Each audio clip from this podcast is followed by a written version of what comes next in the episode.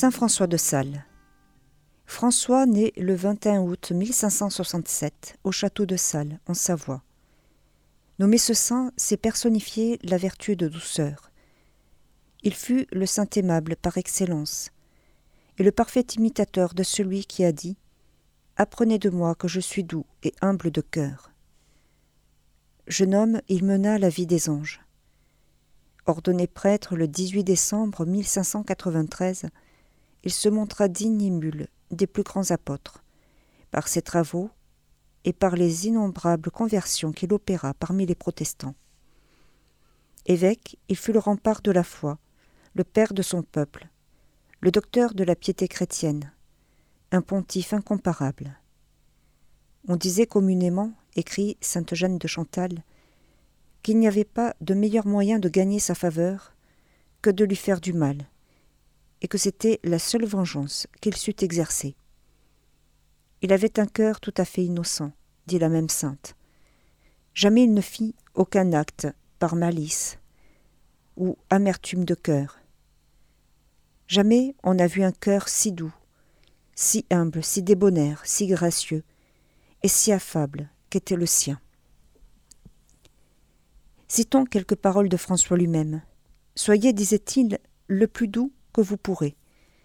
Et souvenez-vous que l'on prend plus de mouches avec une cuillerée de miel qu'avec cent barils de vinaigre. S'il faut donner en quelque excès, que ce soit du côté de la douceur.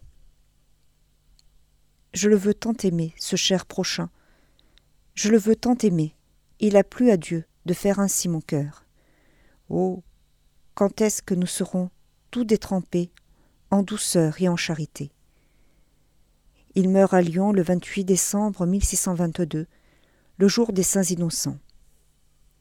François de Sales a été béatifié en 1661 et canonisé en 1665 par le pape Alexandre VII.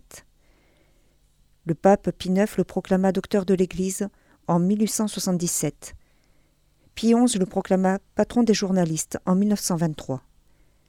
On célèbre sa mémoire au jour anniversaire du transfert de son corps de Lyon à Annecy, le 24 janvier 1623.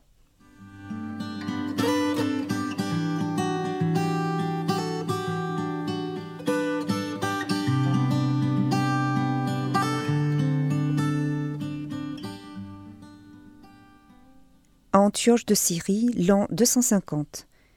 La passion de saint Babylas, évêque durant la persécution de Dès, et glorifia Dieu à plusieurs reprises par ses souffrances et ses tourments, puis termina sa noble vie dans les fers, avec lesquels il voulut que son corps fût enseveli. Avec lui, dit-on, souffrir aussi trois enfants, à savoir Urbain, Prélidien et Polone, qu'il avait formés dans la foi du Christ. À Foligno, en Ombrie, en 251, Saint Félicien, qui est tenu pour le premier évêque de cette région. Au pays de Troyes, en 275, Saint Sabinien martyr. À Singoli, dans le Picénum, au Ve siècle, Saint Exupérance, évêque.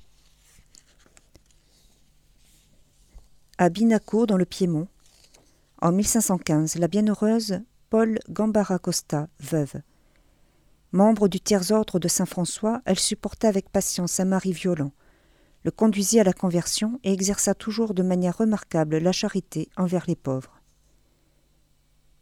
À Londres, en 1679, les bienheureux Guillaume Irlande, prêtre jésuite, et Jean Grove, son domestique, accusés faussement du crime de trahison sous le roi Charles II, ils subirent le martyre pour le Christ à Tyburn à Pratulin en Pologne l'an 1874. Les bienheureux martyrs Vincent Lévoniuk et douze compagnons, qui ne se laissèrent ébranler ni par les menaces, ni par les séductions, ne voulurent pas se séparer de l'Église catholique et enfin, après avoir refusé de livrer les clés de l'Église paroissiale, furent tués ou blessés à mort, sans défense.